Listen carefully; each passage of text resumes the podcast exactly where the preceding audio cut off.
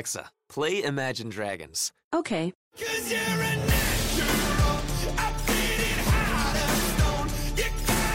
With Amazon Music, a voice is all you need. Get access to over 50 million songs. Download the Amazon Music app today. Esto es Mezcum Podcast y en el episodio de hoy hablamos sobre el empate en el clásico entre el Barcelona y el Real Madrid. Mezcum Podcast comienza ahora.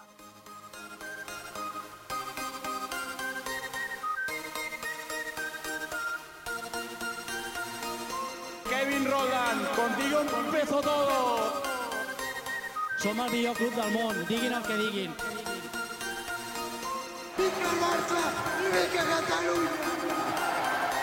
Apreteu-vos els cinc cinturons, que ens ho passarem bé. Bienvenidos a Mezcum Podcast, espacio dedicado totalmente a cubrir la actualidad del Fútbol Club Barcelona. Les habla Rafael Lamoy junto a Julio Barra. Dímelo, dímelo, Julio. Dímelo, Rafa. ¿Qué te está pasando? ¿Todo bien? Se te metió John Z por dentro. Eh, John Z. Este. bueno, claramente estamos de buen humor porque el Barcelona sigue invicto en la liga. Solamente le quedan tres partidos para terminar la liga de manera invicta, ya que obviamente ya la ganó de manera invicta. Solamente faltaría terminarla y ser el primer equipo en la historia del, de la liga en hacer eso. Y obviamente es algo que ilusiona muchísimo al barcelonismo y solamente hay que ver con las ganas de que el Real Madrid, con las ganas que el Real Madrid jugó hoy para quitarle ese invicto al Barcelona, así que claramente significa algo algo grande porque si no el Madrid hoy hubiese sacado su equipo C y pues claramente no lo hizo. Bueno, un asuntito preliminar y te comento. Si te gusta nuestro contenido y nos quieres apoyar, por favor déjanos un review de 5 estrellas en iTunes, ya que de esta manera Mezcum Podcast le saldrá a más personas en su feed y así nos ayudan a que la comunidad de Mezcum Podcast siga creciendo. Cuéntame, ahora sí. Cuéntame qué piensas sobre eso. O cuéntame tu vida. No sé. Dijiste que estamos de buen humor. Yo creo que tú estás un poco más contento que yo con el resultado. Yo creo que las circunstancias del partido y el hecho de que el Madrid le remontó un buen resultado al Barça en dos ocasiones a mí me deja un poco, un poco triste. Sumado al arbitraje, yo no estoy tan contento como tú con este resultado. Lo, lo, lo, lo, lo. lo, lo, lo, lo, lo. Barça. Ya, honestamente, de aquí ah, Lo único que a mí me interesa hasta el final de temporada es terminar invicto. El juego, etcétera, bla, bla, bla. Eso ya, para mí, ya yo me empezaré a preocupar eso para la temporada que viene. Pero ahora mismo, me importa un pepino. Bueno, pero, El- o sea, Ah. le empiezas ganando un partido, te lo remontan. Luego, con un jugador menos, consigue anotar otro gol. Yo creo que, de nuevo, las circunstancias del partido se, se prestaban como para que el Barça. O sea, el Barça, lo que quiero decir es que el Barça tuvo la posibilidad de ganar un partido jugando con un hombre menos en casa. A mí me hubiese encantado los tres puntos, como comentas, por el orgullo más que todo, porque el punto nos vale para continuar luchando por la Liga Invicto. Pero nada, como terminó el partido, no sé, no quedé tan, tan contento. Yo creo que el árbitro tiene mucho que ver. Bueno, vamos a analizarlo todo ahora este, a fondo, así que obviamente por si viven este, en una parte del mundo remota y no sabían, hoy era el clásico, el juego entre el Barcelona y el Real Madrid por la jornada número 36 de la liga. El Madrid llegaba luego de haberse clasificado polémicamente a la final de la Champions League contra el Bayern de Múnich y el Barcelona pues obviamente ya no estaba en la Champions, así que tuvo la semana para descansar, que durante la semana celebraron ese campeonato de liga que consiguieron el fin de semana pasado y luego, si no me equivoco, el lunes o el martes hubo una rúa por todo Barcelona, el- pues obviamente los jugadores celebrando el, doblete, etcétera. También creo que el, el miércoles tuvieron una cena de, de, de equipo con sus respectivas parejas y todo, comieron ahí en un restaurante en Barcelona y hoy era el clásico que pues básicamente era para bragging rights porque ya la liga estaba completamente sentenciada. Así que uno pensaría, eh, pues el Madrid tal vez está pensando en la final de la Champions, no quieren arriesgarse que nadie se lesione, pero el Madrid salió dentro pues, de la, algunas lesiones que tenía, salió con absolutamente todo, con toda la carne al asador, con toda la intención del mundo de quitarle el invicto al Barcelona y pues obviamente que el Barcelona no tuviese esa oportunidad que todavía tiene de terminar la liga de manera invicta. Y el Madrid salió al Camp Nou de la siguiente manera. Keylor Navas en la portería, defensa de cuatro, Marcelo por la banda izquierda, pareja de centrales Sergio Ramos y Rafael Barán. Y lateral derecho jugó Nacho, ya que Carvajal eh, está lesionado. Luego el mediocampo, el mediocampo de siempre, Casemiro, Tony Cross y Luka Modric. Y arriba jugaron Cristiano Ronaldo, Karim Benzema y Gareth Bale. Jugó la BBC también porque Isco estaba lesionado, así que pues probablemente eso le dio la oportunidad a, Gareth Bale de jugar. Luego en el banco tenían a Marco Asensio, a Lucas Vázquez, a, Mateo Kovacic, a Jesús Vallejo, a Kiko Casilla, a Teo Hernández y a Dani Ceballos. Y por parte del Barça, el Barça salió con el siguiente 11, con Ter en la portería, defensa de 4, Jordi Alba de lateral izquierdo, pareja de centrales Piqué y un Titi de lateral derecho Sergi Roberto, luego medio campo de 4, Iniesta por el sector izquierdo, Rakitic y Busquets en el centro del campo, Coutinho por la banda derecha, arriba Messi con Luis Suárez y en el banco del Barça estaban Nelson Semedo, Paulinho, Paco Alcácer, Denis Suárez, Dembele, Jasper Silesen y Thomas Vermaelen. ¿Qué me tienes que decir sobre los 11 de cada uno? Bueno, el Barça salió con el mismo 11 que salió en el partido de diciembre, en el, en el Santiago Bernabéu, partido donde el Barça ganó 3-0 con las diferencias de que jugó un Titi por Vermaelen, que en aquel partido creo que por lesión no estuvo disponible, y en este partido jugó Coutinho por por el otro brasileño que se me escapa el nombre. Ah, Paulinho. Por Coutinho por Paulinho. Coutinho en ese momento de la temporada todavía no formaba parte del Barça, así que yo creo que Valverde le quiso dar continuidad a ese equipo que sacó un buen resultado en el Santiago Bernabéu. Y algo que decir del 11 del Madrid, te esperaba ese 11 tan fuerte, esperabas que tal vez descansaran a alguien, pues teniendo en cuenta de que todavía, aunque falta bastante para la final de la Champions, pero como no se jugaba nada como tal, ¿te sorprende que haya salido con, con ese 11 Zidane? No, yo creo que en un el clásico se estaba vendiendo durante las semanas anteriores como un clásico descafeinado. Yo creo que no existe tal cosa se, jugaba el orgullo, se jugaba la racha que lleva el Barça, así que yo creo que era de esperarse que el Madrid fuera al Camp Nou con el equipo más, competitivo posible. Bueno, a mí pues, no me sorprende el, el 11 del Barça, yo creo que pues, habíamos apostado por ese, por ese 11, no veía a Dembele para nada jugando de, titular en este partido debido pues a cómo ha dado la temporada. El otro morbo antes de las alineaciones era si iba a haber pasillos, si no iba a haber. Ya Zidane y Sergio Ramos habían dicho reiteradamente que no iban a hacer pasillos y al final no lo terminaron haciendo. Usaron la excusa barata de que el Barça no le hizo pasillos a ellos después de que ganaron el último mundialito, lo cual es la excusa más estúpida y, barata del planeta Tierra porque cuando el Barcelona ha ganado mundialitos, el Madrid nunca la ha hecho pasillo tampoco. O sea, esto es claramente exclusivo de la liga que siempre se ha hecho.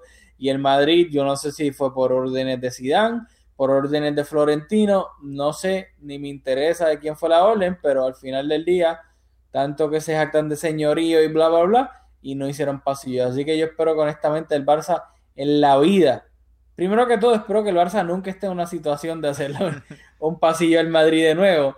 Y si por mala suerte está en la situación, espero que en la vida le vuelva a hacer un pasillo al Real Madrid. Sí, yo creo que a mí realmente no me importa tanto, pero lo único que quiero decir sobre, sobre este particular es que sienta un precedente, como dijiste, para en, en, cuestiones directas, porque estoy seguro que si ganara la liga cualquier otro equipo, ambos equipos le harían el pasillo. Así que, y también nos deja, nos da un poquito de, nos deja esa bala en el chamber para en futuras ocasiones, cuando se cuestionen asuntos así extradeportivos, pues podemos siempre volver a la liga del 2018, donde el Madrid no le hizo el pasillo al Barça. Yo creo que va a quedar para la anécdota y más allá de eso, yo no creo que merezca la pena hablar mucho más del pasillo. No, no, sin duda alguna. Vamos al mambo, vamos a lo que vinimos.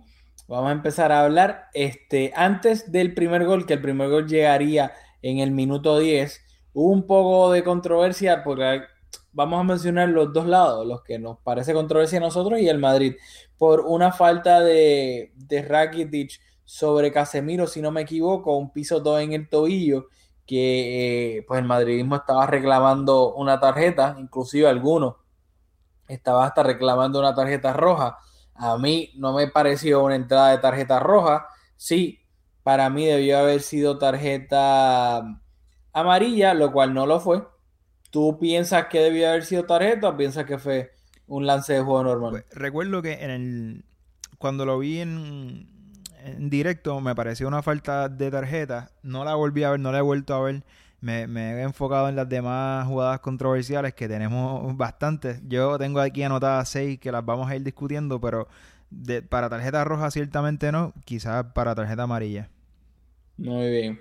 Yo también pienso que era de amarilla, sí, pero de roja para nada.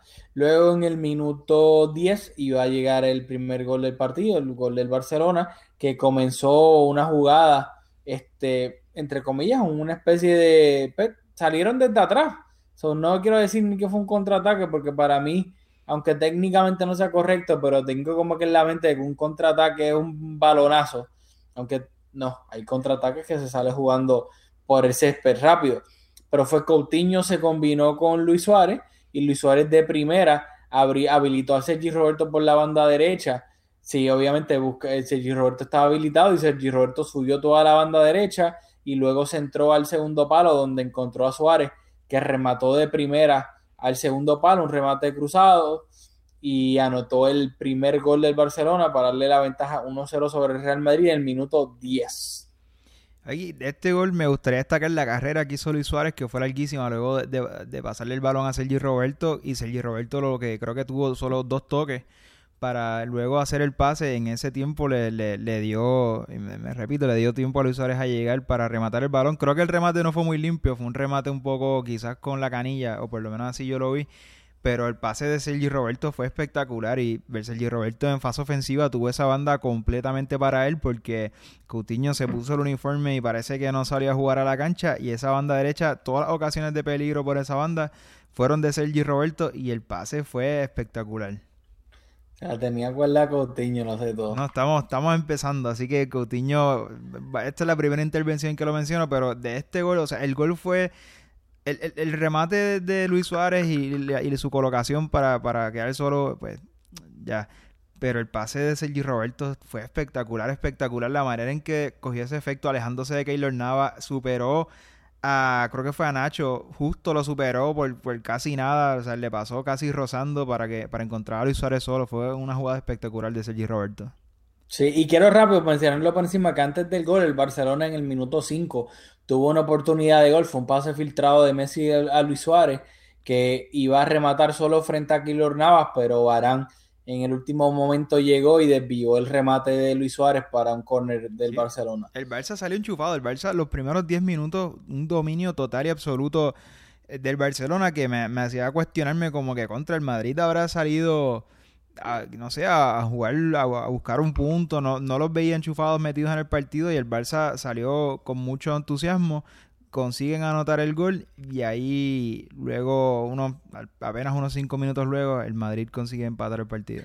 Y también quiero destacar de este gol que Messi hizo un desmarque y se llevó por completo la marca de Nacho y por eso fue que Luis Suárez, entre comillas, estaba completamente solo eh, para encontrar el centro de Sergi Roberto. O sea, Messi hace un desmarque hacia el área y se lleva por completo la marca de Nacho.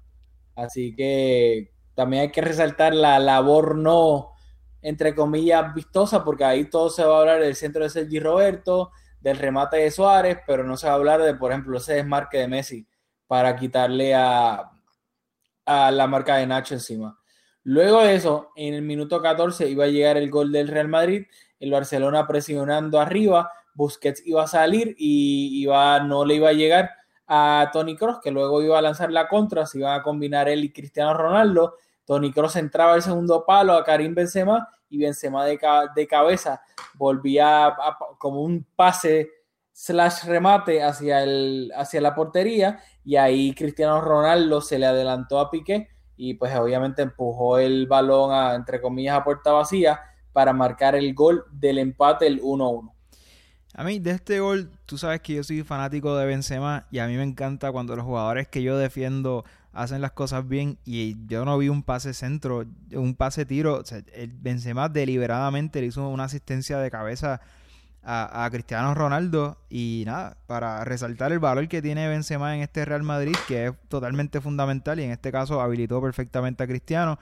Y Cristiano que usualmente, o sea, y en este gol lo, lo nos da nos da balas porque decimos que Cristiano lo que hace es empujar balones dentro del área, pero para ser justo, primero habilita de taquito a, a Tony Cross y cuando Tony Cross le hace el, el, el, centro a, a Benzema, eh, Cristiano está ahí justo hombro a hombro con, con Gerard Piqué y el pique que hace Cristiano para recibir el balón es espectacular y eso hay que decirlo, hay pocos jugadores en el mundo eh, o sea, empujar el balón es fácil, pero lo que hace Cristiano antes de empujar el balón fue espectacular físicamente, como se impuso a Gerard Piqué, que se tardó un poco en interpretar ese desmarque de Cristiano, porque pensaba, como pensábamos todos, que, que Benzema iba a cabecear, estaba muy cerca del área, pero Benzema, que es un jugador muy generoso, de cabeza habilita a Cristiano y le gana a Piqué esa carrerita y, y nada, es un gol que no, no, no, yo no sé si hay culpables, pero el Madrid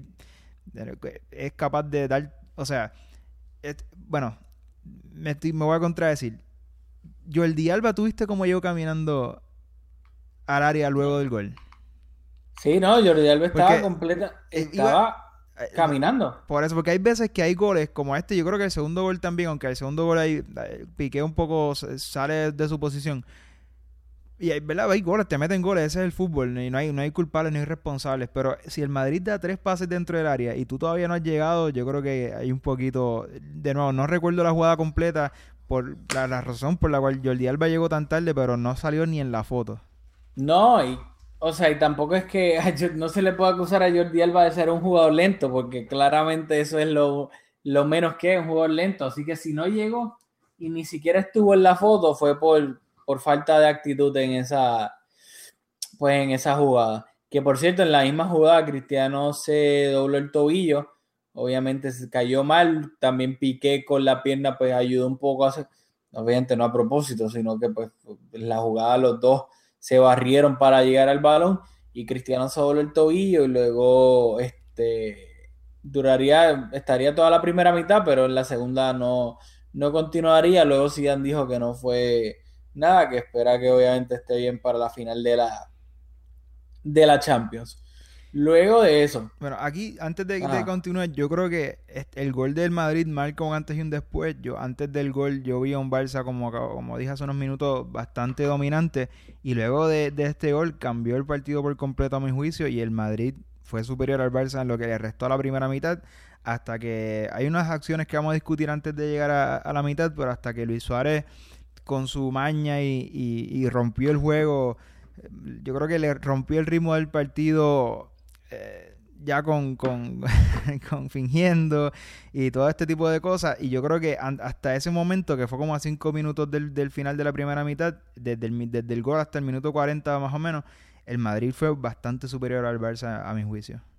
Sí, o sea, en el minuto 26 Luis Suárez con un pase mal control, slash pase errático, en el propio campo del Barcelona, el, Madrid recupera, o sea, Luka Modric, y luego habilita a Cristiano Ronaldo, que hace un pique entre el espacio que dejaron Titi y Piqué, y luego, o sea, lo habilita solo frente a Tercén, y Tercén, de nuevo, como lleva haciendo toda la temporada, un paradón a lo, a, lo fútbol sala, se estira completamente y con la pierna derecha eh, bloquea el remate de Cristiano Ronaldo. Eso fue una, jugada rara porque un Titi abandonó su posición y fue a marcar a Bale a la banda izquierda. No, no sé por qué eh, salió y abandonó su posición de esa manera. Y Cristiano, eh, cuando identifica la, la, mala posición de un Titi, hace un pique y aprovecha ese balón perfecto y remata. Y luego en el minuto 27, Cristiano por la otra banda, por la banda izquierda, falla un tiro que yo creo que lleva bastante peligro, no en el palo ni, ni nada así, pero yo creo que pasó bastante cerca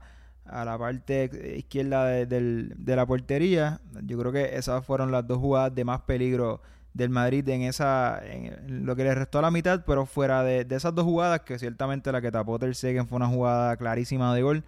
No se materializó mucho en jugadas de gol, pero sí el Madrid dominó esa, esa parte del partido. Sí, no, fue una jugada en donde Sergi Roberto se quedó enganchado completamente, rompiendo el fuera de juego y se quedó como que se perdió, habilitó a Cristiano y luego tras que lo habilitó dejó que Cristiano rematara cruzado. Remate bastante fuerte, como bien dicen, no, no dio en el palo, pero pasó bastante cerca para hacer una ocasión de, de peligro. Y luego, en minuto 43 iba ya, yo creo que venir el primer este rifirrafe del partido. Este Luis Suárez le hizo un pase picadito a Coutinho dentro del área. Coutinho no, no llegó a él, llegó Keylor primero, pero cuando Luis Suárez hizo el, el pase picado, obviamente nuestro gran amigo del alma, Sergio Ramos, le dejó un poco el codo a Luis Suárez. Luis Suárez, pues, se quedó en el piso haciendo un poquito de, exagerándolo un poco, lo cual no le gustó a- al gran capitán blanco, que fue obviamente a levantarle y a recriminarle, y Suárez milagrosamente se recuperó y se paró y empezó a empujar a Sergio Ramos. Luego llegó Casemiro, Marcelo lo empujó también, y pues ahí, o sea, Ramos le dejó, o sea, no es cuestión, le dejó el codo para darle en el pecho a, a Luis Suárez, que claramente Ramos estaba buscando cucar a Luis Suárez, que sabemos que, bueno, los dos son bastante mecha corta y pues creo que desde ahí en adelante eso fue como la mecha que encendió hasta que llegara eventualmente la bomba. Yo honestamente no vi nada de Sergio Ramos en esa jugada que, que me haga pensar, ¿verdad? Que, que, que, trató de provocar a Luis Suárez. Yo creo que fue una jugada de rutina donde dos jugadores chocan y al, chocar pues Luis Suárez cae al piso, exagera. Y yo estoy convencido de que eh, no era el mejor momento para el Barça eh, en esa primera mitad y yo creo que Luis Suárez lo que trata de hacer es, es romperle el ritmo al Real Madrid. Pero lo gracioso de eso es que luego vino el mejor amigo de Luis Suárez, vino Messi, y le hizo un- una entrada bastante fuerte a Sergio Ramos en cerca de la banda izquierda, por la cual Messi vio la tarjeta amarilla. O sea que Messi claramente le entró y dejó el pie derecho como que lo arrastró un poco para llevarse por completo a Sergio Ramos. Vamos a entrar aquí en mi lista de las seis jugadas polémicas. Esta es la primera que yo tengo anotada. Eh, como dijiste, el Messi le entra fuertísimo a Sergio Ramos, sin embargo, y Messi le da con los dos pies, le da con la, con la primero con la izquierda y después con la derecha, o primero, primero le da con la derecha y luego arrastra la pierna atrás a la izquierda y le, y le saca el piso a Sergio Ramos. Pero en, en ambos contactos, con ambas piernas, Messi tiene el- el- el- los tacones en el piso. Es que simplemente entró con tanta fuerza que al arrastrarse se llevó a Sergio Ramos de por medio. Yo creo que la falta fue de amarilla, dada la circunstancia de que, como dijiste, claramente fue una falta de esas de venganza por, por la acción de Sergio Ramos con Suárez. ¿Te pareció que era para más? Porque No, he visto nada, que hay gente que ha reclamado algo más en esa, en esa ocasión. No, no, o sea, claramente fue, o sea, sí se merece tarjeta, pero amarilla, o sea, amarilla y that's it. No, que Bueno. roja, para nada. Entonces, justo después de eso, apenas un minuto después, en el minuto 45, la segunda jugada, la segunda gran polémica, la entrada de Bale a un Titi, donde no solo no fue tarjeta, sino que no se pitó absolutamente nada. Para mí esto es cinco tarjetas rojas a la vez. O sea, para mí la primera jugada polémica, polémica de verdad, fue en contra del Barcelona. Luego vamos a hablar de las que fueron en contra del Madrid.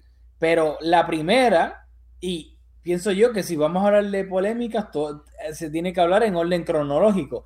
Y para mí la primera tarjeta, o pero jugada polémica de expulsión fue esta. O sea, fue una entrada criminal de Bale con los con la parte de abajo de los ganchos en la en el gemelo de un Titi. O sea, esto es roja directa aquí en Taiwán, en Kazajstán, en donde sea. Eso, eso es roja directa. Sí, no hay duda que era roja directa.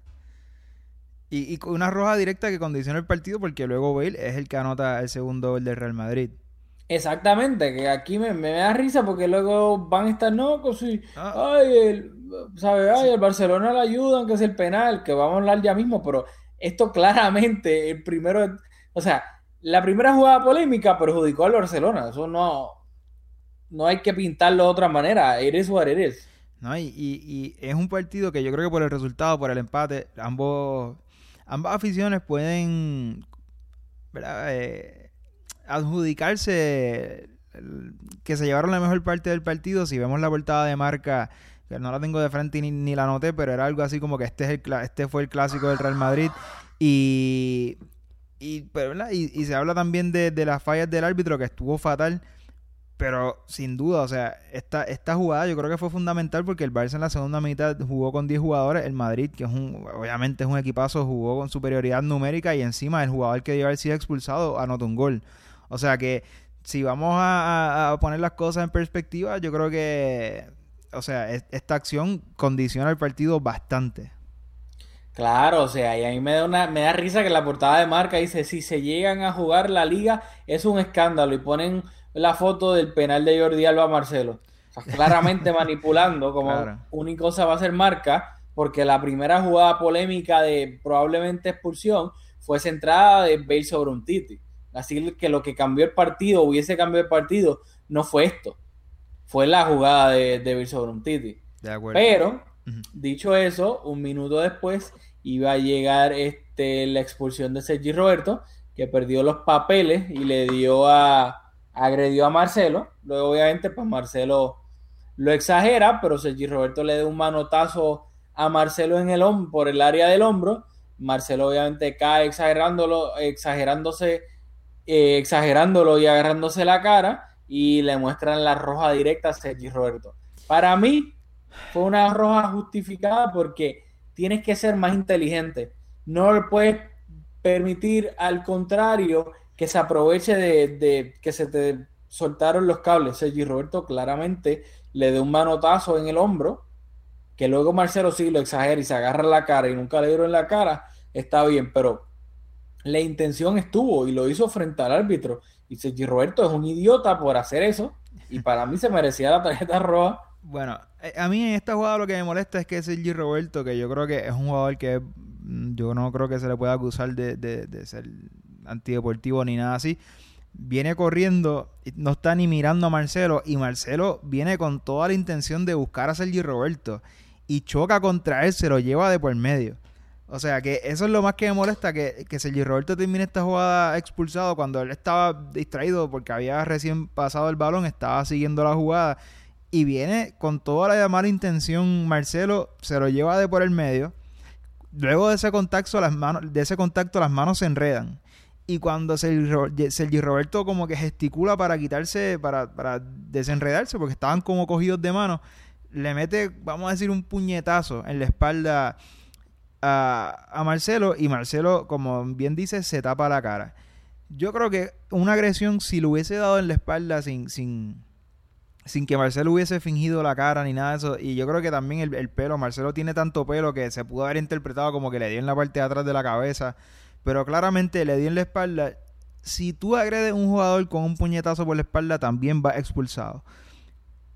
Pero honestamente, aunque ¿verdad? yo no tengo problema con la roja, yo creo que esa, esa jugada pudo haber sido de amarilla porque yo igual, igual que Jordi Alba como que cogió a, a Modric por la casi por, por la parte de arriba del pecho, porque no, no vamos a decir lo cogió por el cuello y, y luego también este ay Dios, este el croata. Modric eh, empuja a, a Jordi Alba, o sea que en, en ocasiones los jugadores se empujan y ese tipo de cosas, o sea que yo creo que pudo haber sido el árbitro, o sea, siendo otro árbitro, pudo haber dado una tarjeta amarilla en esa ocasión, por, por, por la gravedad de- de- del, del puñetazo que le da a, a, a Marcelo, que yo creo que realmente no tuvo, o sea, no fue con tanta fuerza, y más que también que Marcelo finge que le dan en la cara.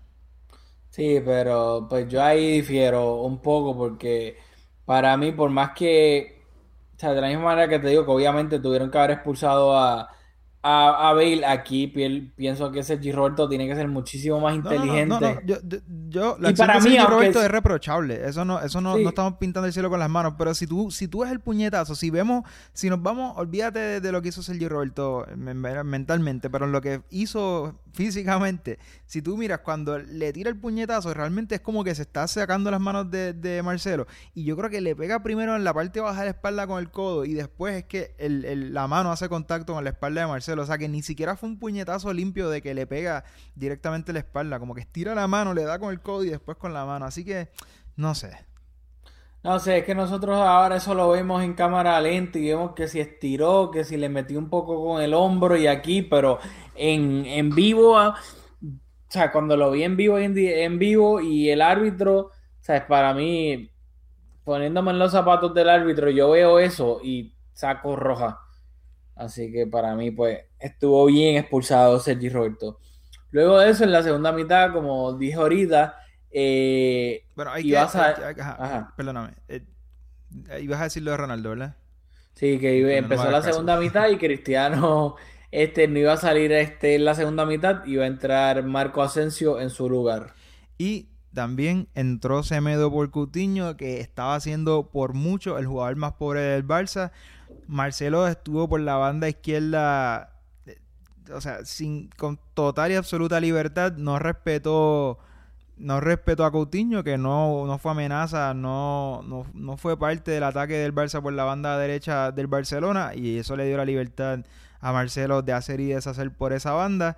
Y también eh, yo estaba viendo el partido por Bein Sport, pero lo estaba escuchando por Cadena Ser y no sé, me imagino que tendrán hay personas en el campo y en algún momento dijeron que señalaron que Sergio Roberto le recriminó a, a Coutinho que, que, que no le estaba ayudando en las coberturas defensivas. Coutinho en fase ofensiva nada y en fase defensiva menos, haciendo coberturas para ayudar a Sergio Roberto que tenía a Cristiano Ronaldo y a Marcelo por esa banda, por esa banda creando mucho peligro y Coutinho ni sin muto. Así que por mucho, por mucho, por mucho, el jugador del Barça más pobre en la primera mitad, entró Semedo en la, en la segunda para cubrir esa banda derecha que Sergio Roberto, pues, como acabamos de hablar como 10 minutos, por expulsión no pudo estar.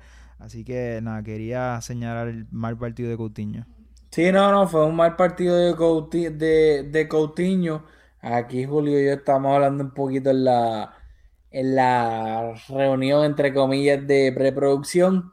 Este, creo que en verdad es que quiero hablar del clásico, so, no quiero tampoco estar aquí 20 minutos hablando de Coutinho por la banda derecha, por la izquierda, que si bla bla de interior, eso creo que ya cuando tengamos, no tengamos tanto material ahora en, en estos últimos partidos de la liga, creo que le podemos dedicar más tiempo, pero sin duda alguna fue un partido pues bastante pobre, tanto defensiva como ofensivamente de Coutinho. Luego, dicho eso, ya la segunda mitad, el Barcelona en el minuto 52 iba a anotar el segundo gol del partido con hombre menos. Luis Suárez se peleó con Barán por la banda izquierda. Le cometió falta a Barán. El árbitro que estaba justo al frente no pitó falta. Y luego Suárez habilitó a Messi, que se quitó de encima a Sergio Ramos y a Casemiro para sacar un remate espectacular con una rosca brutal al palo de Casemiro, perdón, de Keylor Navas, para marcar el 2-1 que le daba la ventaja al Barcelona con 10 jugadores. Aquí nuevamente Alejandro Hernández. Hernández, el partido le quedó grandísimo porque también esta es una ocasión en donde condiciona el resultado porque termina un gol esta, un gol esta jugada donde Suárez sin duda le pega a Varane. Este, pero de la falta de Varane al gol de Messi pasaron muchas cosas y, y o sea, la manera en que Messi define en ese gol espectacular como se driblea a Ramos y a Casemiro y luego la coloca al primer palo con un efecto. Fue un golazo, un, auténtico golazo de Messi que por segunda ocasión en el partido el Barça se adelantó en el marcador. Sí, no, sin duda alguna, aunque sí, este, no fue como que Suárez hizo la falta y se la pasó a Messi para que la empujara solo. Luego Messi tuvo que quitarse a Ramos y a, Casemiro pa- y luego definir para vencer a Keylor, pero aún así, ¿sabes? nada de eso pasa si pitan la falta clarísima de Luis Suárez sobre, sobre Barán, que de verdad que no, entiendo cómo Hernández Hernández, o sea, ya van ro- roja perdonada a a, Dios mío, a, a Bale. Pita, pues le saca la roja a Sergi Roberto, en mi opinión, bien sacada. Y ahora, claramente no pita una falta de Suárez sobre Barán que termina en el segundo gol del Barcelona. O sea, son errores clamorosos, clamorosos para, para los dos equipos hasta el momento. Y vamos por el minuto 52. No nos vayamos muy lejos. Minuto 54, gol anulado a Luis Suárez por un juego, un fuera de juego de Rakitic que a mi juicio no hubo. Pues yo honestamente no sé, porque para mí las fotos que yo he visto, y aquí es donde tú me dijiste que he visto otra foto, otro video, yo tal vez no he visto ese, pero lo que yo he visto hasta el momento, para mí Rakitic está en fuera de juego por poquito, es, es bastante este, ligero, pero para mí está en, en fuera de juego. Solo te digo que Itu dijo que estaba en posición legal. Así que si Turralde le cedió el, o sea, concedió que fue un gol mal anulado, yo ya tú interpretas. Yo creo que fue un gol mal anulado y nuevamente el árbitro incidiendo en el resultado, aunque tú puedes overrule al, me parece que tú puedes overrule al, al árbitro que, de banda, pero no, o sea, esto no, esta sí que no se la podemos acusar a él, pero esta es la quinta ocasión clara así de, polémica y en esta ocasión va a encontrar Barcelona. Bueno, en el minuto 58 iba a venir el primer cambio de Valverde, salía Andrés Iniesta en lo que era su última aparición en un clásico y entraba tu jugador favorito, Paulinho. ¿Qué me tienes que decir de este cambio? ¿Te gustó? ¿No te gustó? ¿Por qué piensas que Valverde lo hizo? Bueno, sin duda, porque con un jugador menos, el desgaste de los mediocampistas del Barça que jugó en un 4-3-2, porque Messi y Suárez mantuvieron su posición en la delantera y no son jugadores de mucho recorrido. Y cuando sale por expulsión Jordi Alba y entra Semedo, no, no bajó uno, no jugamos 4-4-1. Los dos mantuvieron su posición y los tres mediocampistas, pues ciertamente tuvieron mucho desgaste. Entra Paulinho, un jugador con mucho recorrido que quizás debió haber empezado el partido, porque yo creo que Paulinho lo hizo muy bien, siempre haciendo cobertura y en, todo momento presentándose. Tiene un motor, como, como se dice en inglés, no, no, no sé, tiene un... De esos jugadores que, que, que, que, tiene mucho recorrido y cuando entró lo hizo muy bien por Iniesta. Iniesta yo creo que había venido haciendo un buen partido. No, no, no fue su mejor partido, a veces por momentos un poco discreto, pero yo creo que la incorporación de, de Paulinho fue positiva para el Barça. Muy bien, me sale un gallito ahí. Dicho eso, en el minuto 59, otra jugada polémica. Falta de en el, literalmente en el mismo medio campo de Sergio Ramos sobre Iván Rakitic. Le pone el cuerpo cuando ya obviamente Rakitic se iba a ir. Eh, obstrucción, lo derrumba. Lo que el 90% de las veces es tarjeta amarilla. Esta vez Hernández Hernández, que estaba también frente a la jugada, no le muestra la tarjeta amarilla a Sergio Ramos, que ya tenía una, se la sacaron en el minuto 44, así que en esta jugada fácilmente pudo haber sido la segunda tarjeta amarilla a Sergio Ramos y la expulsión, pero Hernández Hernández no le muestra la tarjeta amarilla a Ramos. honestamente no la recuerdo, ahorita me la comentaste y, no la recuerdo en, en directo, no me pareció, o sea, no Quizás me pareció de amarilla, pero no, no estuve consciente de que, de que ya tenía una, así que no ni la noté. Bueno, pues para mí. En ti, confío en tu criterio, Rafa. Gracias, muy amable. Este, para mí, claramente, era una tarjeta amarilla, lo que hubiese sido la segunda de Sergio Ramos. Así que de nuevo, Hernández Hernández, Nacarile del Oriente para la nevera. En el minuto 69, pase de Luis Suárez para habilitar a Messi que se fue a la contra, uno contra uno contra, contra Keylor Navas, remató cruzado y Keylor Navas con una excelente atajada evita que el Barcelona marcara el 3-1. Sí, ahí sí un poco, yo creo que lo venía cerrando Ramos y yo creo que no quiso dar otro toque, por eso se precipita un poco y no, un poco característico, usualmente uno contra uno Messi suele terminar esa jugada y lamentablemente para nosotros no termina en gol. Así mismo es. Pero hablando de gol, el gol del empate del Madrid llegaría al minuto 72. Un pase, entre comillas, lo trató de hacer el look, no look pass de Marco Asensio a Gareth Bale en, el, en la media luna y Bale un golazo de primera, vence a potencia y colocación, vence a Ter Stegen para marcar el gol del empate para el Real Madrid. Bueno, este gol a mí me encantó. Yo creo que fuiste un poco simplista. Hay un, un poco, unas cuantas cosas que analizar en este gol. Yo creo que Benzema también incide mucho en este, en este gol. Y lo primero que hay que decir en cuanto a esta acción es que Bale, te lo puede decir el madridista más fiel, no debía haber estado en el campo porque sin duda alguna esa acción sobre un Titi en la primera mitad era de tarjeta roja. Así que partiendo de la premisa que Bale no tenía que estar en la cancha, fue una buena jugada donde Asensio recibe el balón, Piqué se abandona su posición y sale a marcar a Asensio. Eh, bastante, diríamos, no, no, no sé, quizás la recibe entre líneas un poquito detrás de los interiores. Piqué abandona su posición y sale a presionar a Asensio. Benzema, con la inteligencia posicional que lo caracteriza, identifica ese roto que deja Piqué y hace un desmarque espectacular que, que se lleva la atención de todo el mundo. Asensio ¿verdad? paciente, no le dio el balón a, Benzema y esperó a Bale, que también leyó bien la jugada, esperó el desmarque de, de, Benzema y cuando vio ese espacio que dejó Benzema, también hizo un tremendo desmarque, recibe, le pega de primera, fue un golazo. Yo creo que quizás Ter Stegen pudo haber hecho un poco más porque la tiraron al palo donde se encontraba, pero la colocación y la fuerza con la que le pegó Bale no le dio opción de llegar, se tiró, pero no, no tuvo opción. Yo creo que que quizás pudo haber hecho un poquito más, pero fue un, golazo. Y lo más que quiero resaltar es que Bale marcó el gol, pero Bale no debió haber estado en el campo por esa tarjeta roja que le perdonaron sobre un Titi. De acuerdo. Dicho eso, iba a haber cambio en el Madrid en el minuto 68. Si subo el genio táctico, entre comillas, eh, sacó a Nacho y metió a Lucas Vázquez. Claramente fue bastante ofensivo y luego en el minuto 76 iba a venir otra jugada de la polémica porque era un pase de Lucas Vázquez a Marcelo dentro del área que Marcelo la controla, o sea, Marcelo técnicamente es una ridícula la calidad que tiene y se pone a malabaria dentro del área y luego se le va un poco largo el balón.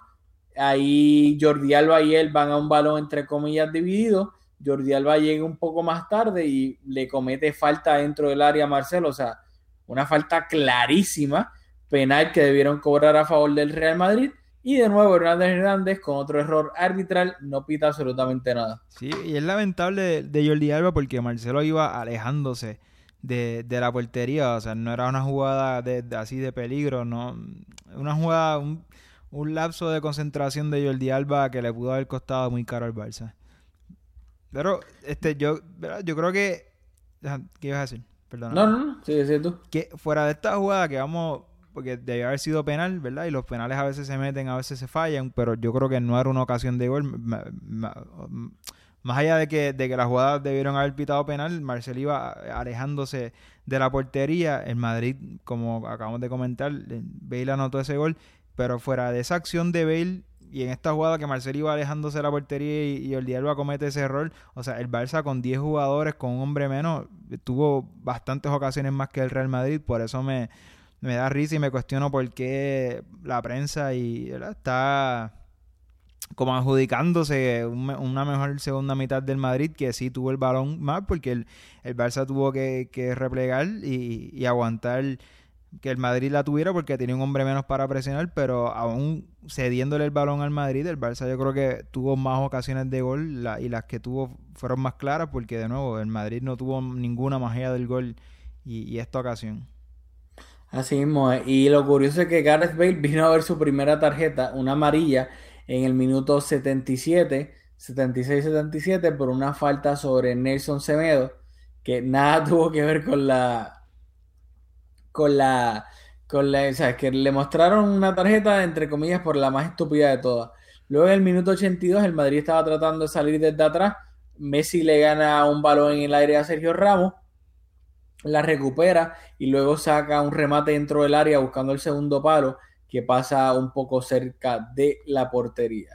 Y como si no fuese poco, en el minuto 82 Messi se combina con Rakitic le hacen una pared y Messi luego remate con la pierna entre comillas mala, la de palo, la derecha, al primer palo y Keylor está ahí para despejar el balón a, para un correr que aún el Barça con 10 jugadores estaba creando situaciones de peligro bastante claras.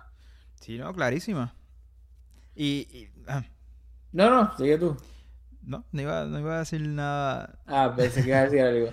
Luego, luego de eso, no pasaría pues tanto en el partido, sino que el Madrid al final, creo que añadieron cuatro minutos y luego de los cuatro minutos, Hernández Hernández dio un minuto más porque Suárez pues se tardó bastante en el cambio con... O sea, No, salió Luis Suárez. O sea, ahí, ahí fue la jugada de- de- del fair play que Luis Suárez estuvo en el piso en dos Ah. ocasiones y el Madrid no quiso tirar el balón afuera. Y yo creo que eh, esa pérdida de tiempo de, de Suárez y, y todas esas cosas, pues se dio bastante tiempo y el Madrid tuvo creo que dos tiros de esquina, pero que ¿verdad? fuera del peligro o de la sensación de peligro que te queda cuando el rival en una ocasión, en ¿verdad? Eh, acabándose el juego, tiene un tiro de esquina, pero no- tampoco fue que tuvo que intervenir Ter Stegen para tapar nada en ese momento.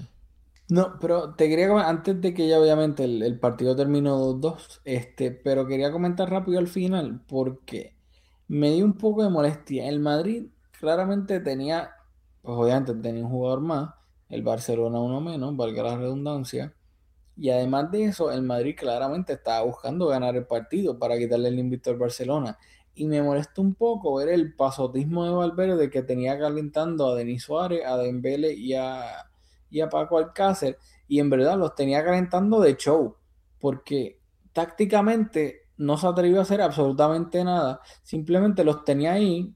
Alcácer lo metió para perder tiempo. Y a, Couti- y a Dembélé y a Denis Suárez los tenía.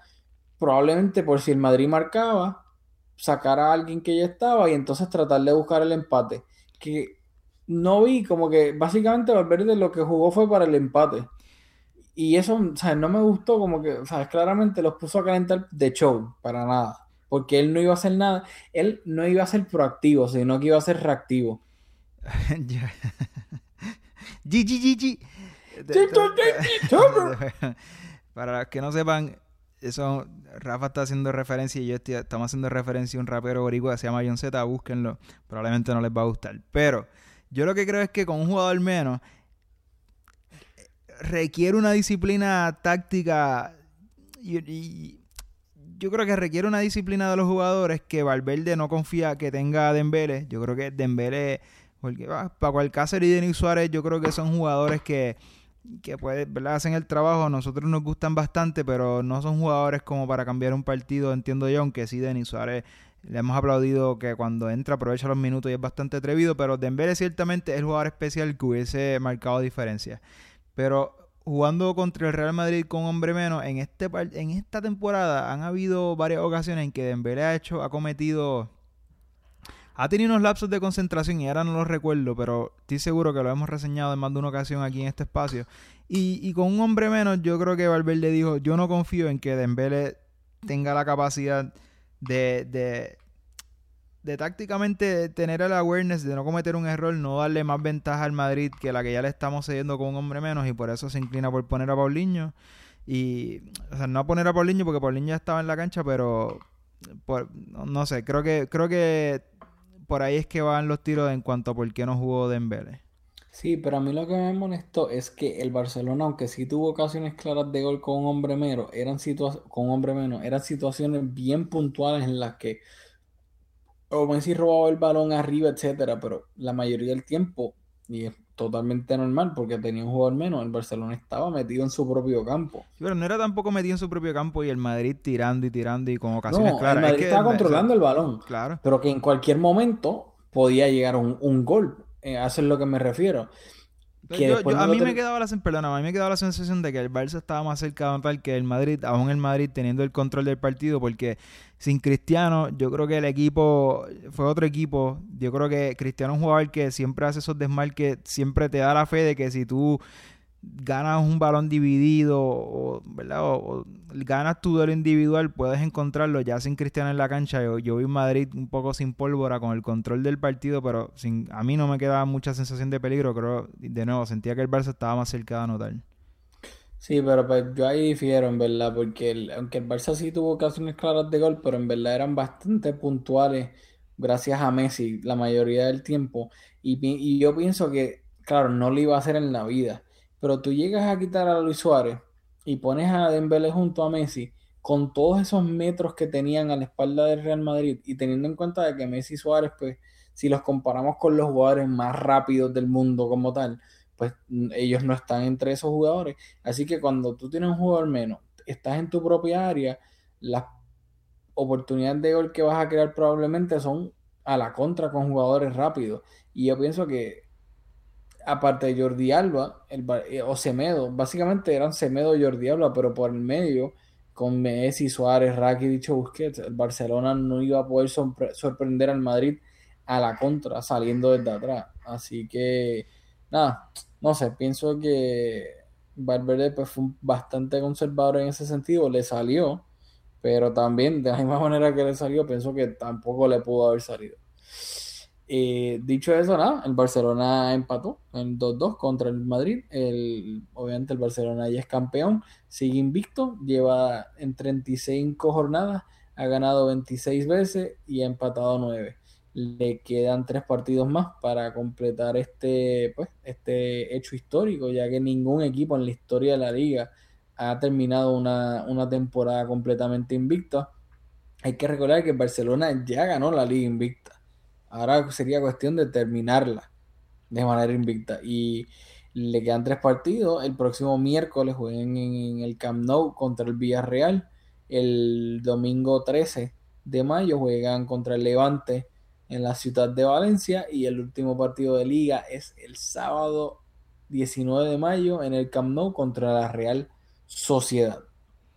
Bueno, de eso estuvimos hablando antes de grabar, que de esos tres partidos, el del miércoles yo creo que es el único, el, el- el- que se le puede complicar más al, al Barça por el simple hecho de que el Villarreal tiene la posibilidad de jugar en Europa, ahora mismo está en puestos europeos eh, y no quiere ceder puntos por de- porque detrás creo que tiene el Getafe y hay unos cuantos equipos más a los cuales no le saca tantos puntos, así que de los tres partidos el Villarreal es el único equipo que, que se juega algo. Los, otros dos equipos que mencionaste, pues ya no, no están en posición de jugar para nada. Y el Barça sí está buscando conseguir ganar la Liga Invicto. Y por eso. Estamos- yo creo que estamos de acuerdo con que el miércoles contra el Villarreal, si superamos esa prueba, ya yo creo que se encamina ese conseguir esa Liga Histórica Invicta. Sin duda alguna. Y nada, yo creo que el Barcelona tiene bastantes chances de obviamente terminar la liga invicto. Espero que lo, que lo hagan. Este, nada, va a estar en, lo- en los jugadores. O sea, yo creo que además de haber ganado los dos, los dos campeonatos, o sea, la Copa del Rey y, la Liga, el doblete, creo que esto, si lo logran, sería como otra especie de título, porque es algo, un, un récord histórico y creo que pues los jugadores culés lo saben y van a tratar de obtenerlo para entre comillas pues como si fuese otro campeonato. De acuerdo. Así que yo ya por mi parte este vamos ahora cerrando el podcast, no sé si tienes que añadir algo, decir algún comentario, tirarte un o algo, pero Mezcum Podcast es auspiciado por Conitos Baila Bodeguita, localizado en la avenida San Patricio en Guaynabo, Puerto Rico. El mejor lugar en el área metro para ver partidos de fútbol y con las cervezas más frías. Conitos Baila Bodeguita en Guaynabo, Puerto Rico. ¡Chupa! Segunda vez que te corto, segundo episodio corrido que te corto, es que no estamos no estaba muy coordinados. Pero nada, yo creo que ya podemos ir terminando, llevamos 53 minutos, así que remátalo. Nada, ya saben, este, nos vemos el fin de semana. Jugar, como les dije, jugamos el miércoles contra el Villarreal. No vamos a hacer un episodio para ese, sino después del domingo que viene hacemos un, un combo, un 2 por 1 analizando ese partido entre semana contra el Villarreal y el del domingo contra el Levante. Así que nada, nos vemos el domingo que viene, slash lunes, en Mezcum Podcast.